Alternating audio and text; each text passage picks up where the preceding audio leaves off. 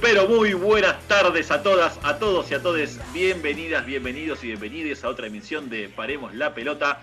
Estamos aquí por FM 88.7 Radio La Tribu, como por suerte, gracias a la vida, todos los domingos. Les agradecemos a todos por seguirnos, por estar ahí, acompañándonos semana a semana. Sabemos que estamos en un contexto bastante complicado, sigue todo muy complicado, crecen los casos, crecen los decesos, lamentablemente. Eh, un fin de semana aparte un poco gris, un poco lluvioso, pero bueno, después de sacarnos esta malaria, después de hacer un poco de catarsis por este fin de semana, eh, les queremos decir que estamos felices, contentos, con mucha información, con muchas cosas buenas para contarles, que a veces no abundan, sobre todo en este programa que es bastante crítico, pero tenemos cosas buenas para contarles. Así que lo primero que quiero hacer es saludar a mi amiga, la señorita Rocío Badesi. ¿Cómo le va? ¿Cómo estás, Mica? Compañeros, audiencia, un abrazo a todos los que nos escuchan domingo a domingo. Pasó una semana tenística movidita, tuvimos el regreso de Roger Federer al circuito, en lo que fue el ATP de Ginebra, un debut y despedida contra Pablo Andújar, perdió 4-6, 6-4, 4-6. Así que Roger estaba contento dentro de todo, dijo que hace mucho que no, que no toca la pelota, lo sabemos, y que en realidad no está esperando llegar al nivel de Djokovic ni de Nadal, pero bueno, sí le importa empezar a, sumar partidos y a volver a tomar esa confianza que te da la, competición. Y por otro lado, Rafael Nadal ganó su título número 36 en Master 1000, el décimo en lo que es Roma, así que también feliz por eso, igualó a Djokovic y dejó atrás eh, al suizo, que se quedó con, con 28 Masters. Así que bueno, están ahí cabeza a cabeza disputando lo que es eh, el Big Three y quién se quedará con, más cantidad de torneos acumulados. Muy bien, Ro. Sí, sí, sabemos de tu felicidad por el nuevo título alcanzado por Rafa Nadal. Eh, leí por ahí que es eh, uno de los pocos jugadores, no sé si el único que tiene más de 10 títulos en un mismo torneo. Creo que era Roland Garros, Roma, Monte Carlo y se me escapa el cuarto. Si te acordás, me lo podés decir. Barcelona. Barcelona, excelente.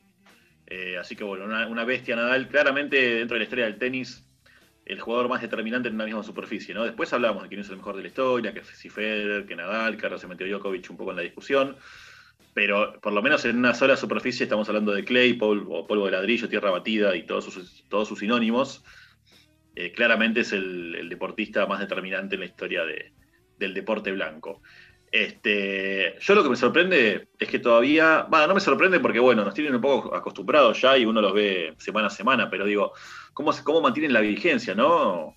Ahora quizás Federer un poquito, un poco, un poco más atrás por el tema de las lesiones eh, y el físico que le está jugando un poco una mala pasado, le está pasando factura de los años, pero más allá de todo, digamos, se mantienen, digamos, en un, con un nivel increíble. Djokovic número uno hace no sé cuánto tiempo, Rafa ahí peleando. Bueno, ahora que Rafa quedó tercero y, se metió Medvedev, quizás el primero que esté ahí arrimando como, como la novedad que puede llegar al número uno del mundo, ¿no? Porque no hay tanta diferencia. Pero después hablamos de los tres de siempre que están, siguen arrasando, siguen llegando a finales, semifinales. La verdad que bueno, es para sacarse sombrero. Yo no sé cuando se retiren estos muchachos, estas, estas bestias, no sé cuánto tiempo va a llegar a pasar hasta que podamos volver a ver. No, no, no les digo uno, ¿eh? Tres jugadores, o sea, al revés, no les digo tres, les digo, aunque sea un jugador que sea, que tenga la edad que tienen estos monstruos y sean tan constantes en eh, lo que es la elite del tenis mundial. Así que bueno, simplemente quería hacer esa agotación. Quiero saludar a mi amigo que me está mirando como diciendo, ¿y a mí cuándo vas a saludar? Deja de hablar estupideces, el señor Leandro Pérez, ¿cómo le va? ¿Qué tal, amigas, amigas, amigos? Buenas tardes para todos, contento de estar este domingo este fin de semana bastante particular que nos agarra de nuevo en especie de aislamiento, sí, porque estamos, volvemos al famoso aislamiento obligatorio. Así que contento de estar acá presente, siendo la temática que, empezó muy bien y acertadamente mi compañera Rocío. Con respecto a mi temática, si se quiere, entre comillas, mil comillas, que es el básquet, esta semana también tuvimos novedades, empezaron los playoffs, mis amados eh, Charlotte Hornets quedaron eliminados en el play-in, eh, a nadie le importa la noticia, pero bueno, quería aclararlo, porque está bueno que la franquicia se, mencione popularmente. Eh, y después tuvimos el debut el día sábado de, Facu Campazo de los playoffs, jugando contra una franquicia bastante picante como son los Portland Trail Blazers, que era por Damian Lillard. Eh, tiene una serie complicada eh, Denver, pero bueno, calculo que gracias al laburo de Facu y Jokic, los Denver van a pasar a la, otra ronda. Y después quiero mandarle un saludo a la Conbebol, que el, miércoles pasado se decretó el fallecimiento oficial. Así que bueno, eh, para lo que queda de lo que supo ser la casa madre del fútbol latinoamericano, un saludo muy grande de mi parte. Ojalá fuera así, Lean, ojalá hubiera muerto el miércoles pasado. Lamentablemente está más viva que nunca y se demuestra sobre todo en hechos como la continuación de la Copa Libertadores y la Sudamericana en el medio de las restricciones, ¿no? Eh, tenemos un fútbol local totalmente este, parado, suspendido y, postergado para, en principio, el fin de semana que viene, todavía no se sabe bien, pero el torneo internacional, digamos, la Copa Libertadores y Sudamericana siguen como si aquí no pasara nada. Evidentemente, cuando juegan la Libertadores y la Sudamericana debe haber como una especie de campo de energía en los vestuarios y en, la cancha que no permite que el COVID entre a, los equipos, ¿no? Debe ser así, imagino, porque yo si no, no encuentro otra, otra razón como para que se juegue el torneo este, internacional y no el torneo local. Pero bueno, ya sabemos cómo es eh, esta institución, ya sabemos cómo se maneja. Lamentablemente, eh, lamentablemente no, digo, queda un poco denunciar y un poco quejarse y un poco visibilizar todo este tipo de, cuestiones porque no mucha gente lo sabe y a la vez tener un poco de paciencia como para que en algún momento la cosa cambie, ¿no? Me parece que, hay que ir por ese lado. Quiero saludarlo a él, porque si hubo un saludo a la Conmebol, yo no sé a quién va a saludar ahora Alexis, ni siquiera quiero saber, pero le voy a dejar la palabra al señor Alexis Face Dauría. Buenas tardes. ¿Qué tal, Mica, amigos, radio escuchas? Eh, no me voy a quedar atrás, vamos a ir un poquito más arriba. Un saludo a la FIFA, que dejó que se vote una iniciativa de Arabia Saudita para que se discuta si se puede jugar un mundial cada dos años. Eh, desde que murió Maradona están matando al fútbol de a poquito, cada día lo están asesinando. Y otra cosa que hizo la FIFA es poner en su planilla en el partido de Argentina-Colombia para las eliminatorias, que un poco menos un mes, un mes y pico, eh, se va a jugar con Colombia, la sede va a ser Barranquilla, no se cambia. Así que va a haber Argentina-Colombia en Barranquilla y es muy probable que sigan los casos de COVID y el estallido social que estuvimos hablando las semanas pasadas sobre Colombia. Así que eh, de tal palo tal astilla, vamos a decir. La Comebol salió como peor o igual que su, asociación madre. Absolutamente. La FIFA que estuvo cumpliendo 117 años de vida este pasado 21 de mayo. 117 eh, años, no sé si 117 años de corrupción, pero 100 yo creo que por lo menos, ¿no? Eh, aunque sí, yo creo que fue, fueron casi prácticamente todos los años. De hecho, lo hemos repasado aquí en un rebelde con causa eh, no, hace, no, hace tanto, no, hace tantas semanas. Así que nos plegamos al saludazo a la FIFA, un mundial cada dos años, ¿no? Una locura, una demencia. Digamos, si eso no es poner de relieve el sistema eh, financiero, ¿no? O, el, objetivo primordial financiero que hay en el fútbol, no, no sé qué otro hecho podría hacerlo. Quiero saludar a él, a nuestro investigador, que está muy contento, que tiene nuevo arquero su equipo, evidentemente. Vamos a ver qué pasa ahora. El señor Ignacio Solano. ¿Cómo le va, maestro? ¿Qué tal, amigos, amigas? Un abrazo para todos, para todas. Eh, sí, lamentablemente, gracias a la Comebol, como dijo Lean, tuvimos nuevo arquero. afortunadamente fue un, partido, la verdad que lo, sufrí bastante, porque uno no sabe con lo que puede llegar a encontrarse en un partido así atípico, histórico y pónganle ustedes los calificativos que quieran, pero sí, no, se, enmarca únicamente en lo papelonesco que es la Conmebol y no solo refiriéndome a este caso particular, sino no jugar partidos en Colombia con el estallido social que hay, dejando planteles varados en aeropuertos, múltiples casos de planteles contagiados y demás, eh, pero bueno, ya lo veo, me quedo tranquilo que no, se puede decir que no lo digo esto por River nada más porque lo, lo vengo denunciando hace un par de semanas, así que bueno, eh, asistimos el, eh, los últimos días a, para mí, un hecho bochornoso como fue, pero bueno, son las reglas y nos queda quejarnos y bueno, pero como somos un poco prisioneros, porque somos hinchas y queremos seguir a, nuestros equipos, no queda otra que seguir el negocio. Claro, Nacho, es una contradicción permanente, porque si hacemos este programa es porque a todos nos encanta el fútbol y otros deportes, el tenis, el básquet, como veníamos hablando recién, y no podemos evitar seguir a nuestros equipos, ¿no? Al equipo de nuestros amores. Pero bueno, eh, a ver, los contrastes son más que elocuentes. Recién decía este, Ale que se va a jugar Argentina-Colombia en Barranquilla, en el medio de la, crisis sanitaria, en el medio de la crisis social que está viviendo el país cafetero, pero a la vez ya la, ya la descartaron para, la Copa América. Supuestamente ya está confirmado que no se juega. Eh, ningún partido se va a jugar en Colombia. Recordemos la idea de la Copa América que se debería haber jugado el año pasado, era jugar la mitad en, en Argentina, la mitad en Colombia, o mejor dicho, repartirse partidos entre Argentina y Colombia. Ahora el máximo ente del fútbol continental eh, se pronunció al respecto y dijo que en Colombia no se iba a jugar, pero se puede jugar un partido de eliminatorias. Entonces uno ya se pierde un poquito y no sabe para dónde disparar o no sabe cuál es el criterio de estos eh, muchachos. Espero que, sinceramente, para cuando se jueguen los partidos, los casos bajen, aunque soy un poco escéptico al respecto. Eh, y qué sé yo, la verdad que son son un mamarracho. Me parece que no queda nada más que decir que son un mamarracho. Pero bueno, de noticias no tan felices vamos un poco a reírnos y a ver qué nos trajo Alexis para el día de la fecha.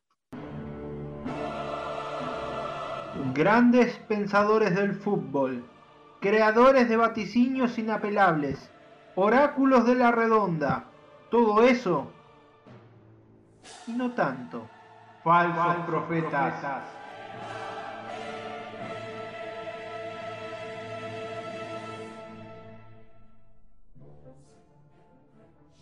Mica, hoy tenemos a, un gran jugador, una estrella rutilante de nuestro fútbol, uno de los mejores jugadores de, la Argentina de los últimos 10 años, 15 años.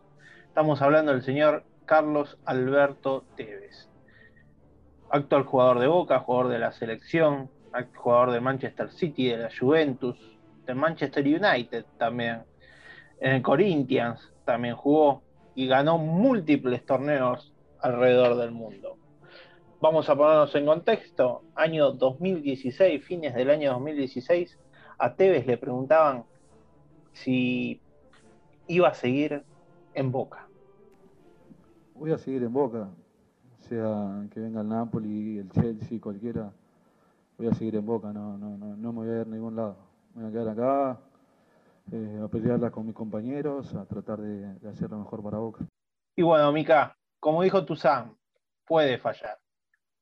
De atención con esta imagen, cientos de aficionados se dieron cita en el aeropuerto de Shanghái para recibir a Carlos, el Apache Tevez, elemento que comienza su aventura en el Shanghái Shenhua en la Superliga China. El exjugador de Boca Juniors será presentado el sábado como ya nuevo refuerzo del equipo. Y bueno, Mica, al final se fue a, jugar al fútbol chino, específicamente al Shanghai Genoa, donde jugó 20 partidos, metió 4 goles y ganó un torneo que es la Copa de China, como si acá estarías ganando, no sé, la Copa de, la copa de Leche. Eh, pero, pero bueno, eh, traicionó a sus palabras, como hoy también está traicionando a sus orígenes, haciendo negociados con la peor calaña de la política argentina, política argentina no, sino del peor empresariado argentino, y también eh, se olvida de sus compatriotas a la hora de pagar los impuestos. Pero bueno, esa es otra cosa, es una de las eh, contradicciones de, nuestro jugador del pueblo, que no sé, no creo que haya, que todavía sea jugador del pueblo, pero bueno siguen diciendo. El famoso jugador del sueldo, ¿no? Como le dicen, Carlitos.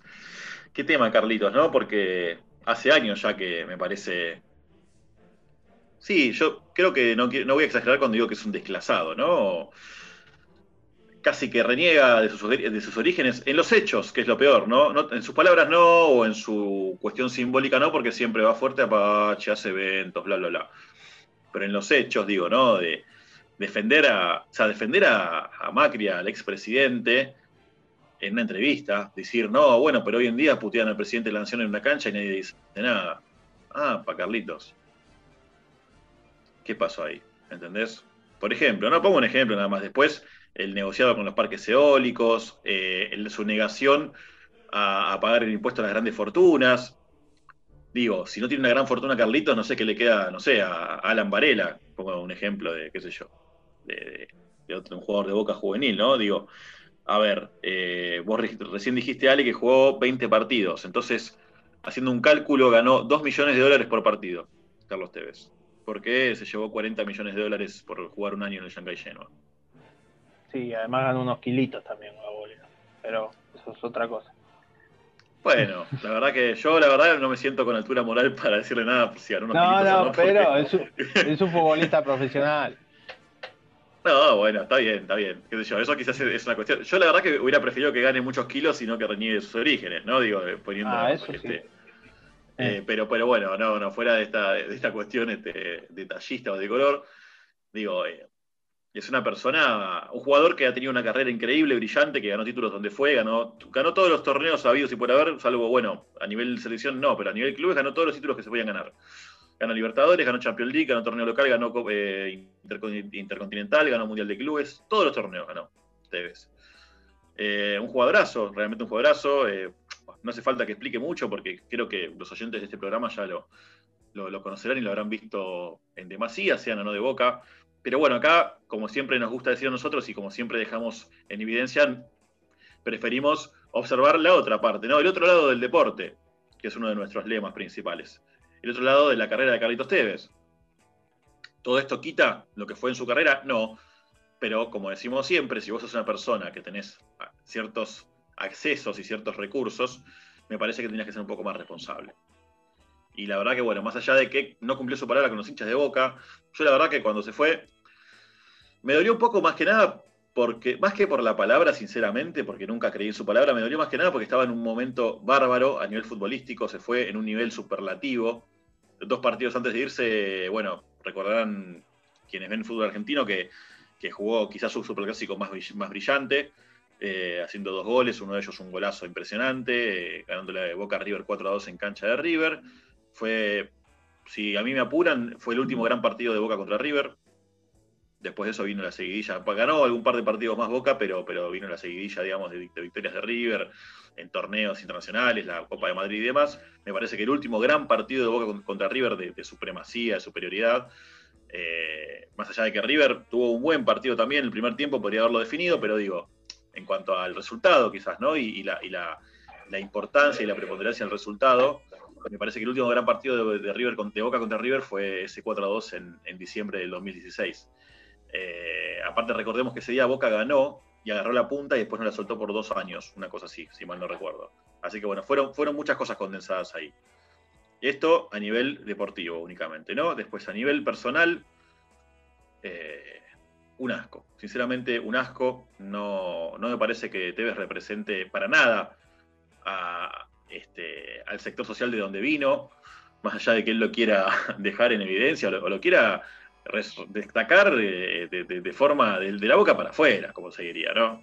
No hace falta ser tan minucioso a la hora de elegir palabras. De la boca para afuera, el tipo eh, se muestra como un villero, como un villero digo con orgullo, no, no como, un villero pe- peyorativamente, sino como una persona que nació y que salió de la villa. Y después, a los hechos me remito, ¿no? Se quiere acoplar a, una casta que, bueno, que, justamente una casta que se formó perjudicando a las personas de la clase de Carlitos Tevez. ¿no? Entonces, bueno, me parece que es una, una contradicción enorme y, qué sé yo, una lástima porque creo que podría haber hecho otras cosas mucho más interesantes. Esa es la opinión que me merece Tevez.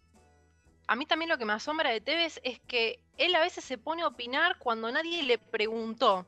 Me acuerdo que en un momento del último gobierno de Cristina, no me pregunten fecha exacta porque saben que soy muy mala con esto, salió como a hablar, a decir que no le parecía lo que estaban haciendo, a ponerse en un lugar de, analista político que creo que con toda humildad no tiene las herramientas para, para eso, para defenestrar algo de lo cual no, no está muy interiorizado porque vive en una burbuja totalmente distinta. Digo, él nació y proviene de un estrato social muy bajo, pero después su vida dio un vuelco enorme y ahora forma parte de, la clase más poderosa de, de la Argentina. Y también me parece que no sé hasta qué punto es o no consciente que con sus dichos también ha alejado a muchos hinchas de boca que antes lo bancábamos, me incluyo. En un momento yo también decía Carlitos el jugador del pueblo. Y después me obligó a tener que dar un paso al costado. Porque también para ciertas personas con conciencia de clase nos cuesta mucho poder dividir jugador de ser humano, talento deportivo de opinión política, por mencionarlo de alguna forma. Me parece que si no estás muy interiorizado en ciertos temas, sabiendo que tenés una llegada a mucha cantidad de personas, mejor llamate a silencio. Digo, me parece a mí, opinión súper personal. Yo quiero retomar algo que había dicho Mika, que creo también concuerda en un cierto sentido con lo que acaba de exponer Ro, eh, Carlitos Tevez, eh, como bien dijo Mica, se rehusó, fue una de las personas que presentó un amparo para no pagar el impuesto a las grandes fortunas. Eh, mucha gente, hubo mucho discurso en torno a favor a Carlos Tevez diciendo que como que está bien esa negativa porque él colaboraba mucho con la gente de, su barrio que es Fuerte Apache. Lo que me gustaría, si se quiere, en este pocos minutos es analizar ¿Qué es lo que hace Carlitos Tevez en Fuerte Apache? Son medidas focalizadas, son eh, medidas al estilo ONG, eh, medidas propias del sector privado, que donde se ve al, sujeto social como alguien, eh, básicamente, hay, que hay que ayudarlo porque es pobre y no porque es un sujeto de derecho como, como se debería abordar y que eso sí lo hacen ciertos estados el Estado nacional actual, sí, pero durante el macrismo, esa era la lógica de la, o cómo estaban focalizadas las políticas sociales durante el macrismo. Similar a lo que hace Carlos Tevez en Puerto Apache. Eh, Carlos Tevez hoy en día responde desde sus dichos y de sus lógicas como sujeto o como filántropo que es con la gente de su barrio, de la lógica del, macrismo, sin dudas. Dejó de ser hace mucho tiempo el, el jugador del pueblo y es como bien dijiste, Mica, al inicio de tu intervención, es hoy en día el jugador del sueldo. El jugador del sueldo de Boca y del sueldo que seguramente Mauricio Macri le da cuando eh, lo aconseja para que invierta sus millones de dólares concedidos en Inglaterra. Sí, tal cual. Eh, sinceramente no hay mucho más que agregar porque ya lo dijeron, ya lo dijimos todos nosotros. Eh, simplemente, bueno, disfrutar como hincha de boca los últimos, el último año quizás de carrera, espero que haga muchos goles. Me circunscribo al rectángulo verde, a la cancha. Por fuera de eso no puedo pedir nada más. Lo que sí puedo aseverar es que, bueno, desde que se fue a China, realmente con los hinchas de boca perdió esa magnífica conexión.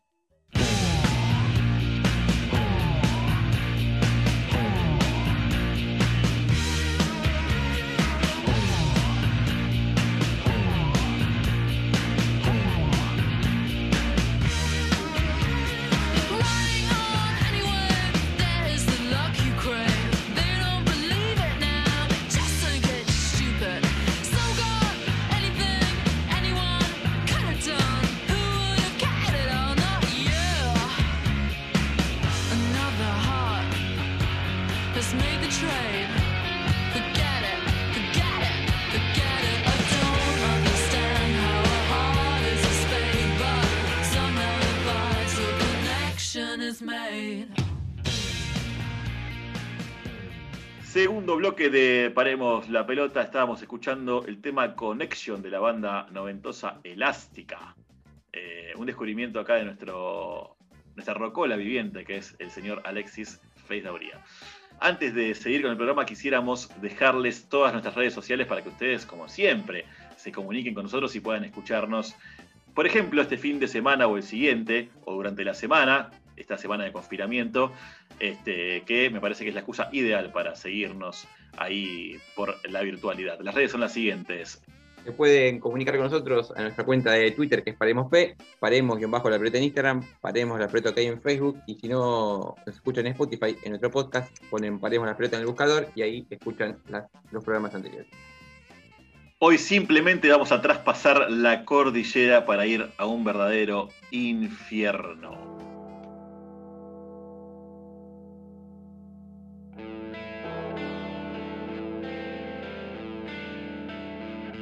Señoras y señores, bienvenidas, bienvenidos y bienvenides a FM 88.7 Radio La Tribu. Sean muy bienvenidas, muy bienvenidos y muy bienvenides. Aparemos la pelota.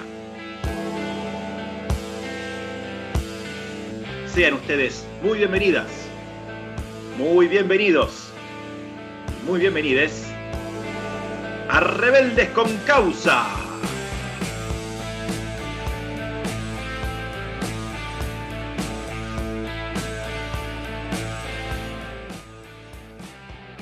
Y hoy te vamos a contar la historia de un club chileno, pero que en realidad es considerado por otra sociedad ubicada a casi 14.000 kilómetros de distancia, que es considerado también como su selección nacional. Es un club que tiene la particularidad que se fue de hacer una gira a Medio Oriente, algo bastante peculiar, siendo un club no oriundo de aquella zona, y que por el nombre todos van a saber a qué otra sociedad o a qué otro país hace alusión este equipo, y es el Club Deportivo Palestino, que es único en el mundo por una serie de cualidades, pero las principales, por ejemplo, son que no hay otro que se llame igual, y no hay otro club que hace flamear libremente la bandera de Palestina como lo hace el Club Deportivo Palestino en su estadio. Ese y otros motivos más es lo que lo hace hoy nuestro rebelde con causa de la fecha.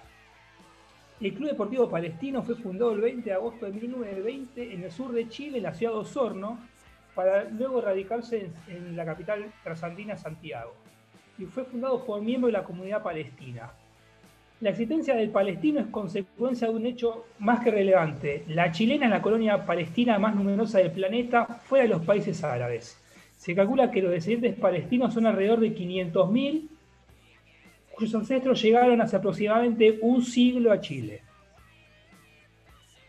32 años después de su fundación, por fin la Asociación Central de Fútbol Chileno lo reconoce al palestino como un equipo profesional y comienza a jugar en la segunda edición trasandina.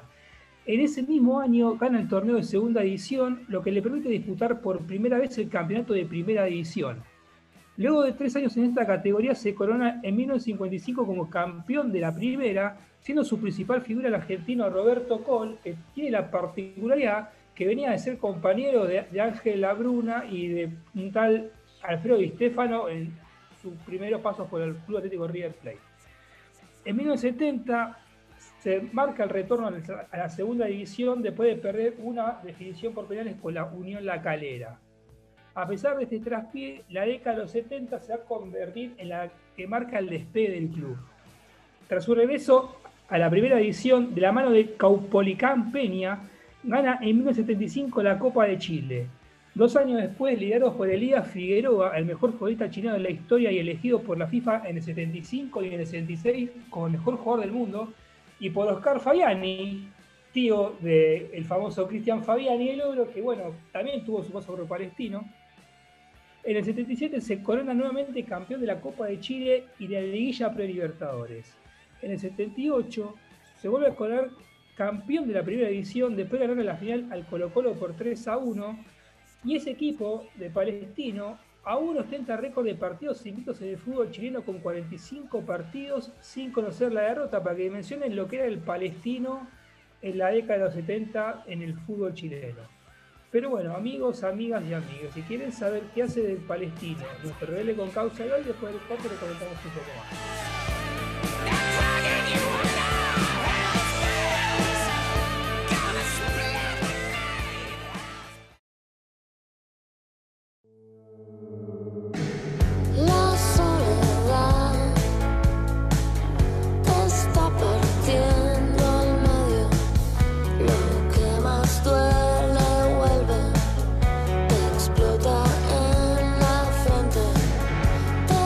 Regresamos a Paremos la pelota. Lean, seguime contando la historia de Palestino, por favor. Bueno, por suerte ya cortamos con todos los logros deportivos de el Club Deportivo Palestino, y vamos a contarle los verdaderos motivos de lo que lo hace un verdadero rebelde con causa. Y como ya todo más o menos se da una idea por su nombre y el colectivo que lo fundó, el club tiene un apoyo notorio sobre la causa de la liberación de Palestina del yugo conquistador del Estado de Israel. Es tan fuerte el vínculo que el club tiene con la sociedad palestina que el pueblo palestino es hincha del club y ve absolutamente todos los partidos gracias a la transmisión en vivo de cada partido por parte de la cadena televisiva Al Jazeera. Además, en el año 2003, año de una gran crisis económica padecida por el club, esto motivó que Yasser Arafat enviara una carta pidiendo que se hagan todos los esfuerzos posibles para que el club no desapareciera. En 2014 se coronó como el único club que en el marco de una gira por Medio Oriente que incluyó a, tanto a Palestina como a Cisjordania, eh, se transformó en el primer club en, visita- en visitar el Estado de Palestina. Jorge Sabat, dirigente en, ese momento del club, dijo, el objetivo de esta gira es que los jugadores se conecten con las raíces del club, conozcan en vivo el maravilloso pueblo que representamos y vean la alegría que genera en la gente a pesar de la triste situación en la que viven. En Ramallah, en la capital del Estado palestino, fue recibido por hinchas palestinos y autoridades, entre las que se encontraba el presidente Mahmoud Abbas, que manifestó que Palestina era el único país que tenía dos selecciones nacionales, la oficial y el club chileno. En agradecimiento a la comunidad palestina, el club Sandino visitó una gran cantidad de campos de refugiados. Y ese mismo año estableció un homenaje a la tierra que le dio su nombre a la comunidad de palestinos que viven en Chile, cuando en la primera fecha del torneo de primera edición de 2014 cambió el formato del número uno de todas sus remeras, adaptándolo a la forma que tenía el Estado palestino en 1900, antes de que la ONU decidiera desmembrar esta nación para la conformación del Estado de Israel. Este hecho causó el enojo de la comunidad judía de Chile, quien pidió que club sea sancionado por esta ofensa, exigiéndole a la institución que pida disculpas de forma pública y que retire esa tipografía. Todo este revuelo dio lugar a una pequeña sanción económica de parte de los tribunales de disciplinas de la Asociación Nacional de Fútbol Profesional y a que el club deba retirar esa numeración de su indumentaria. En reclamo a este accionar de la Casa Madre de Fútbol chileno, el equipo de primera división decidió pintarse en el brazo la bandera de Palestina, que se sumó al minuto de silencio en conmemoración a las víctimas palestinas que perecieron en los ataques del ejército israelí realizado antes del comienzo del partido. Además, el presidente del club, Fernando Aguad, no dio su brazo a torcer e incorporó el mapa, ya no reemplazando el número uno, sino en la parte delantera junto al escudo del club. Estas, o esta indumentaria no está habilitada para usarla en el campeonato oficial, pero sí fue usada para comercializarse. La venta de camisetas de Palestino aumentaron más de un 300% luego de la polémica del mapa y incluyeron pedidos desde Francia, Marruecos, Turquía, Portugal, Alemania, España, Brasil, Colombia, además del Medio Oriente. Cuando hace algunos días fuimos testigos de un atropello más del Estado israelí hacia el pueblo palestino, los jugadores del equipo de primera división expresaron su solidaridad vistiendo el kefiyé palestino antes de su partido contra Colo Colo en Santiago. Palestina es una parte importante de nuestra identidad como equipo. Los símbolos palestinos, como la kifiyé, muestran la conexión que tenemos con nuestra patria. Necesitamos estar juntos contra la adversidad, dijo el presidente del club, Jorge Guay, enfatizando además que la idea de usar el kifiyé se originó en los propios jugadores. Esto muestra al mundo que nuestros jugadores entienden lo que significa jugar para Palestina, que somos más que un club de fútbol. Eso me enorgullece mucho, remataba el presidente finalizando la nota. En la actualidad, el club desarrolla una campaña denominada Locales en nuestra tierra, que busca lograr que miles de personas alrededor del mundo sientan como propia la cancha de Palestino. Para lograr esto, junta tierra de diversas canchas de fútbol ubicadas en toda Palestina, las trasladas 13.000 kilómetros hasta el estadio municipal La Cisterna, utilizándola para ascender la cancha y simbólicamente para convertirla en la de millones de palestinos. Amigos, amigos y amigas, este fue nuestro rebelde con causa de la fecha. Esperemos que les haya gustado la historia de Palestino. Desde nuestro lugar, eh, en Palermo La Plata, le mandamos toda nuestra solidaridad, perdón, al pueblo palestino que está sufriendo los avatares de una guerra totalmente desequilibrada armamentísticamente hablando. Eh, así que, bueno, espero que les haya gustado a todos y le paso la pelota a ustedes. Genial, Lean. Bueno, me parece que viene totalmente a colación con el contexto actual, con lo que está sucediendo allí en Medio Oriente. Eh, esta semana, el viernes, hubo un alto al fuego, supuestamente. Vamos a ver cuánto dura, vamos a ver si es así. Por lo menos desde Israel, desde Israel hacia, hacia Palestina, hacia la franja de Gaza. Eh, yo en particular quiero sentar una posición. Yo estoy totalmente a favor de la causa palestina. Me parece que han sufrido una invasión, no solamente una invasión territorial, que quizás es lo, lo que queda más en relieve porque le están quitando tierras a, a habitantes que la tenían desde hace siglos, sino más que nada también una invasión cultural y, una invasión eh, multinacional, de alguna forma, ¿no? Porque no es nada más Israel, sino también el apoyo de las principales potencias, sobre todo Estados Unidos, por supuesto, ¿no? Como siempre ahí metido en los principales conflictos de aquella parte del mapa. De todas formas, la salvedad que yo quiero hacer eh, que creo que había, lo había adelantado mínimamente el programa pasado, porque habíamos hablado de, los jugadores de Palestino saliendo con, con, el pañuelo este tan, tan característico a la cancha.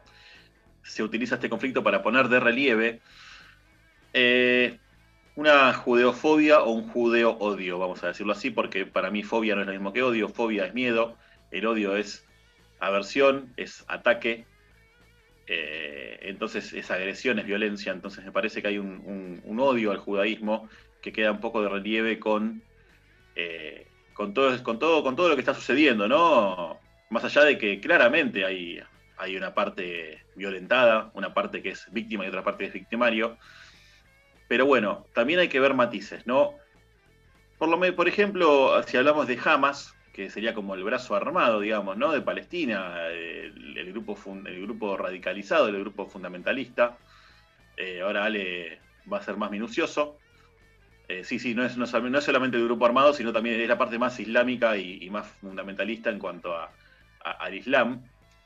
Este, hablamos también de una, de una organización totalmente conservadora, ¿no? Misógina, bueno, todos saben más o menos cómo se maneja por lo menos el trato hacia la mujer, entre otras cosas, en, en el Islam, en el, en el, Islam fundamentalista, ¿no? Estamos hablando, ya sabemos que todas las religiones tienen su, su, parte extrema, su parte extremista, y también su parte progresista, por supuesto.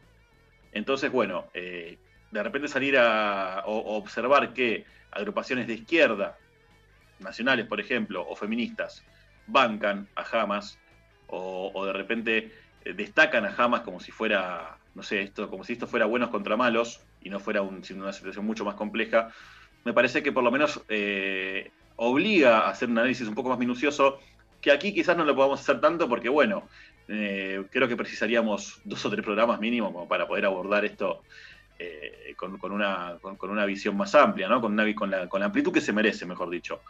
Pero sí me permito hacer esta salvedad y entender de que hay un montón de matices y un montón de grises adentro de todo, de todo este conflicto, sin que eso quite que haya una masacre permanente, ¿no? Y que haya eh, un, territorio totalmente legal y legítimo que esté siendo atacado y colonizado por, eh, por el Estado de Israel, que también quiero hacer esta aclaración, el Estado de Israel no es Israel, no son los israelíes, no son todos los judíos, vamos a decirlo así. El Estado de Israel es, valga la redundancia, el Estado de Israel, o sea, la clase política que, gobierna a Israel, que, que, gobierna Israel, en este caso Netanyahu, Benjamín Netanyahu, el primer ministro, totalmente alineado con Estados Unidos y una persona de ultraderecha, como gran parte de, las cúpulas que han gobernado Israel a través de los años, ¿no? desde que es Estado, desde 1948, por lo menos. Eh, entonces, dentro de Israel también hay un montón de, eh, de grupos eh, antisionistas y, y, y, de pensamiento progresista y de izquierda que están totalmente en contra de, la, de las políticas llevadas a cabo por el Estado eh, de, aquel, de aquel país. Entonces, bueno, simplemente quería, este, quería rescatar eso. Eh, y volviendo al tema del fútbol, me parece maravilloso, maravilloso que un equipo como Palestino eh, ayude justamente a visibilizar todo esto, ¿no? Más allá de la historia del club y de los éxitos o no éxitos deportivos, como bien mencionaba Lean, está buenísimo que, que a través ¿no? de, del deporte, que a través del fútbol, el deporte más masivo del mundo, se puedan visibilizar estas cuestiones y me parece que eso, ese resumen ¿no? Eh, del primer ministro de, de, Palestina diciendo que, que, Palestina es la única selección del mundo que tiene dos, perdón, que Palestina es el único país del mundo que tiene dos selecciones, poco condensa eh, todo lo que representa Deportivo Palestino para, para esta causa. Bueno, Mica, voy a hacer lo más sintético posible eh, en este quilombo que se llama conflicto árabe-israelí. Eh, bueno, como todos saben, en 1947 se crea el Estado de Israel, había población árabe palestina eh, en ese territorio que no estaba de acuerdo con la creación, con la, con la división de los, de los estados, la creación de un estado judío, judío sionista, y bueno, ahí ya comienza el conflicto, además de con los vecinos de, ahí. ¿Qué pasa eh, con Hamas, Al-Fatah, la OLP? Bueno, Hamas es un movimiento creado en 1987, un movimiento de derecha. A ver, es de derecha Hamas. Hamas es la derecha de Palestina. Eh, sería la, la- a ver, son islámicos todo, pero es la derecha de Palestina. Es el ultranacionalismo palestino suní.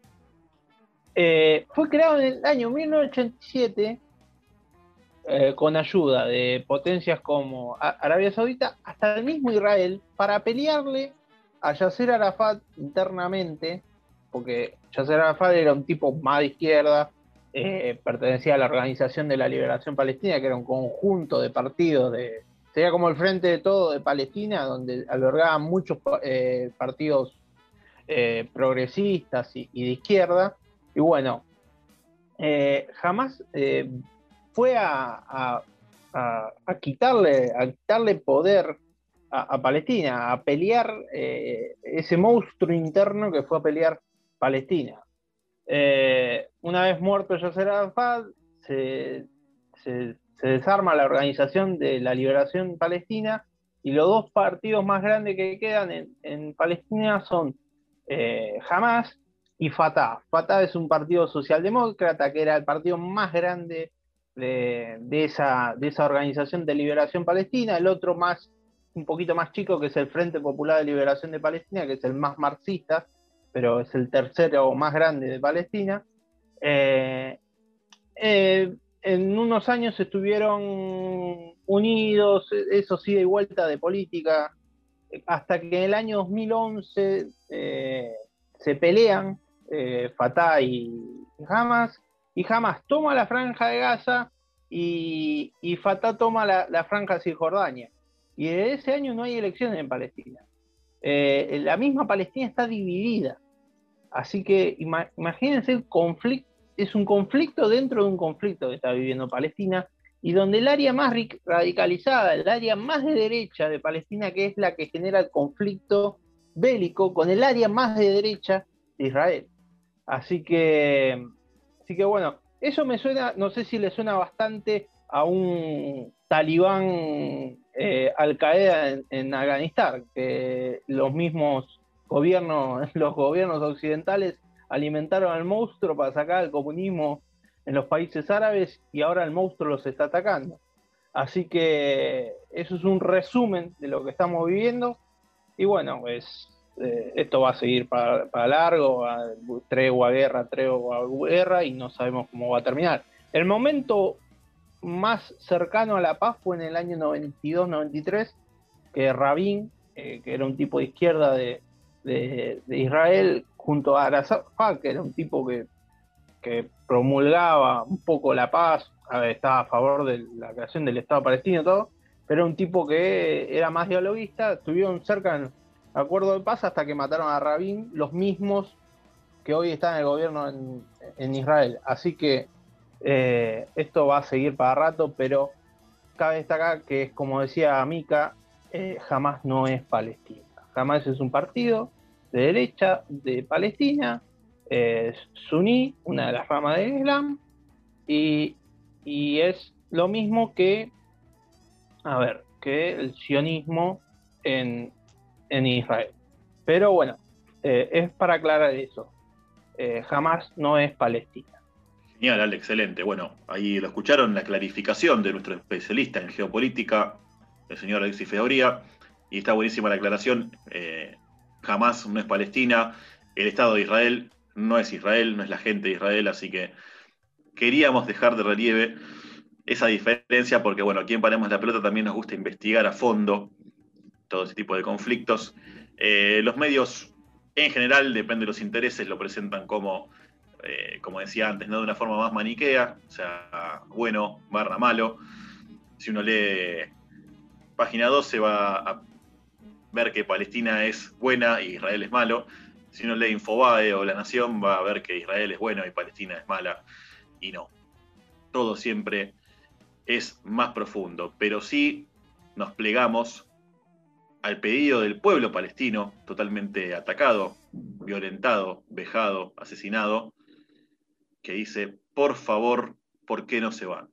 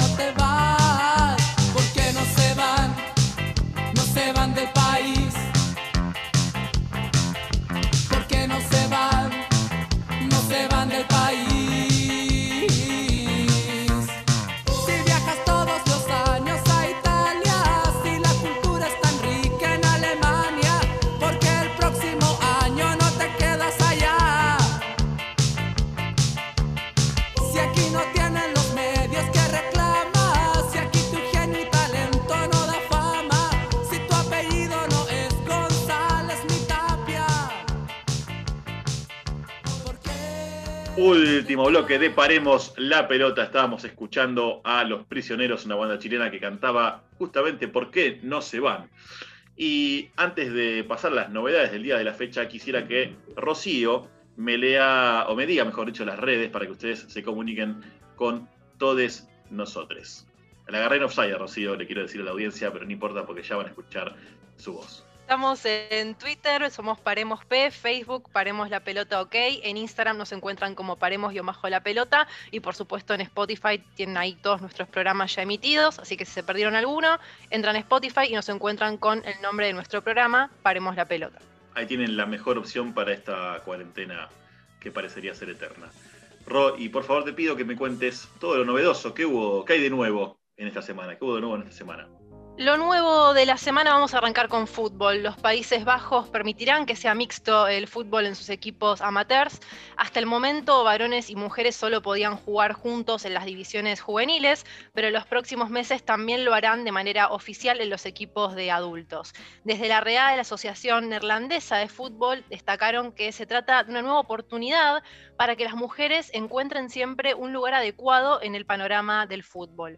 Ya ni el género ni la edad serán factores para la separación de las categorías. Acceder a jugar en alguna división oficial del fútbol amateur neerlandés será cuestión de habilidad, de talento y de esfuerzo, entre otras variables. Desde la Real Asociación Neerlandesa de Fútbol explicaron que este proceso de inclusión de las mujeres será llevado adelante en conjunto con clubes, futbolistas y la asociación en sí. Esta última brindará apoyo, asesoramiento y herramientas para orientar a las diversas entidades que ya no tendrán que pedir permisos especiales para anotar a sus jugadoras en las categorías que hasta ahora eran solamente de varones. Lo veo como un avance en términos de derechos de las mujeres y de los cuerpos feminizados. Creo que entre varones y mujeres que crecen y realizan una práctica deportiva desde la infancia y juntos, no hay ningún motivo para que no lo puedan seguir haciendo en las ligas mayores. Esto señaló Débora Majul, becaria de CONICET, candidata a doctora en estudios de género, en diálogo con Infobae. Majul a su vez recuperó una idea de Lucía Siquia, doctora en estudios de género y licenciada en biotecnología, quien sostiene que no existe una correlación empírica o causal entre la testosterona y la habilidad atlética. Ella dice que existen otros factores y que nuestra biología es completamente flexible a cuestiones sociales, geopolíticas y también a la racialización. Por lo tanto, los argumentos de diferenciación biológica ya no alcanzan para dividir un fútbol de mujeres y un fútbol de varones. Y sigo con la siguiente noticia. La sede del ente autárquico mundial 78 será un sitio de memoria. Sin proponérselo, el gobierno de Mauricio Macri empujó a los integrantes de la Comisión de Trabajo por la Reconstrucción de Nuestra Identidad a conseguir su objetivo. Decidió trasladarlos desde el Ministerio de Hacienda a los pisos primero y segundo del edificio de la Avenida Corrientes al 1300. No sabía que ahí funcionaban las oficinas del ente autárquico mundial 78, conocido como EAM. Tampoco lo sabían Julián Escabiolo y sus compañeros de la cartera de Obras Públicas, donde nació la idea de recuperar los legajos de los trabajadores desaparecidos. Ahora el lugar se transformará en un sitio de memoria, la resolución que lo confirma ya está firmada y es un reconocimiento a la labor de la comisión que se dedica desde el 2007 a los derechos humanos una vieja boleta de Abel les permitió descubrir a los trabajadores que donde hasta ahora se desempeñaban había tenido su búnker el vicealmirante Carlos Alberto Lacoste. La Secretaría General de la Presidencia de la Nación, de la que dependían las oficinas céntricas, le cedió su uso al ministerio que dirige Gabriel Catopodis bajo una condición, que se destinen a la creación de un espacio de la memoria con la instalación de aulas y mesas de lectura, así como un lugar de guarda y consulta de material bibliográfico de la Biblioteca Roberto Repeto, las oficinas para la comisión que coordina Escabiolo y el archivo sobre las víctimas del terrorismo de Estado del movimiento obrero argentino. La iniciativa también fue acompañada con el pedido de posesión de las oficinas de Corrientes 1302 por el secretario de Obras Públicas de la Nación, Martín Rodrigo Gil, quien le envió una carta al presidente de la Agencia de Administración de Bienes del Estado, Martín Concetino, para su instrumentación, ya que administra en forma exclusiva los bienes inmuebles del Estado. Los pedazos de historia política y futbolera en tiempos de dictadura son los que se intentará unir y completar el grupo de trabajadores del Estado. Una misión que alcanzará a todo lo que pasó en el EAM, cuya documentación apareció en 2017 y quedó bajo la custodia del Archivo Nacional de la Memoria en la ex ESMA. Y para cerrar, me voy con rugby. Francia autoriza a personas trans en competencias oficiales, en coincidencia con el Día Mundial contra la Homofobia, la Transfobia y la Bifobia. La máxima entidad del rugby francés consideró oportuno formalizar la medida.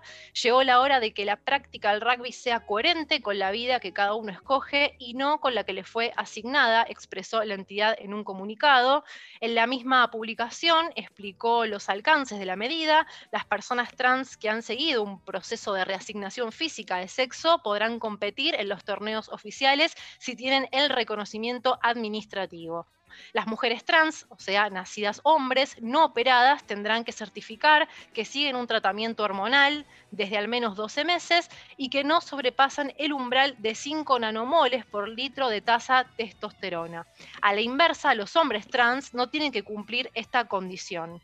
Una comisión se encargará de estudiar cada caso en un plazo de dos meses para analizar las injusticias de talla, a pesar de que en octubre la, la World Rugby recomendó que las mujeres trans no disputaran torneos de alto nivel o internacionales porque la seguridad y la igualdad no pueden estar asegurados para las mujeres no trans, permitió mayor flexibilidad a las federaciones nacionales en las competiciones amateur. La Federación Francesa fue más allá y se convirtió en la primera que incluye a deportistas transgénero en su reglamento oficial. Y estas fueron las novedades del domingo 23 de mayo. Ro. Bueno, no fui un falso profeta, ¿eh? ¿eh? Al comienzo del programa les dije que había buenas noticias, hoy tuvimos tres noticias positivas. Así que, impresionante. Nachito. Quería sumar una más para ir cerrando el programa y para que sumemos una noticia más eh, positiva en, entre tantas pares de la Conmebol. Confirmó que el próximo, la próxima semana eh, el partido entre Defensa e Independiente del Valle tendrá la cúpula arbitral totalmente femenina. Va a ser el histórico porque va a ser la primera vez y bueno, va a ser arbitrado por la jueza Edina Alves de Brasil y los asistentes serán Neusa Bach, también de Brasil, la segunda asistente Cindy Nahuelcoy de Chile y la cuarta árbitra sería María Belén Carvajal, también del país de Chile. Así que también una buena noticia para ir cerrando el programa. Espectacular, parte 2. Muy bien, la otra vez vi que había un asistente también mujer en el partido entre Argentinos Juniors y Atlético Nacional de Medellín, que significó la victoria para argentinos. Una gran performance, por lo menos en la primera ronda de la Copa, ya clasificado y con el primer lugar asegurado. Bueno, este fin de deberíamos hablar de las semifinales de la Copa eh, del torneo nacional. Lamentablemente, ustedes ya saben, se postergó por eh, los avances en el caso de COVID. Por supuesto que eso es lo más importante y está muy bien que así sea. Así que bueno, esperemos que primero bajen los casos notoriamente y después vuelva nuestro querido fútbol y todos los demás deportes. Vamos llegando ya al final de esta emisión de Paremos la Pelota. Les volvemos a agradecer enormemente por eh, bancarnos, por estar ahí. Les deseamos eh, que pasen la cuarentena, la restricción, el encierro de la mejor manera posible, que les sea muy ameno. Eh, le mandamos un abrazo gigante a todos. Ustedes ya saben, mi nombre es Micael Rico. Esto es Paremos la Pelota. La pelota, ahora más que nunca hay que pararla y está bastante parada, pero quédense tranquilos que siempre, pero siempre va a seguir rodando y prontamente va a volver a rodar. Un abrazo enorme y que tengan muy buenas tardes.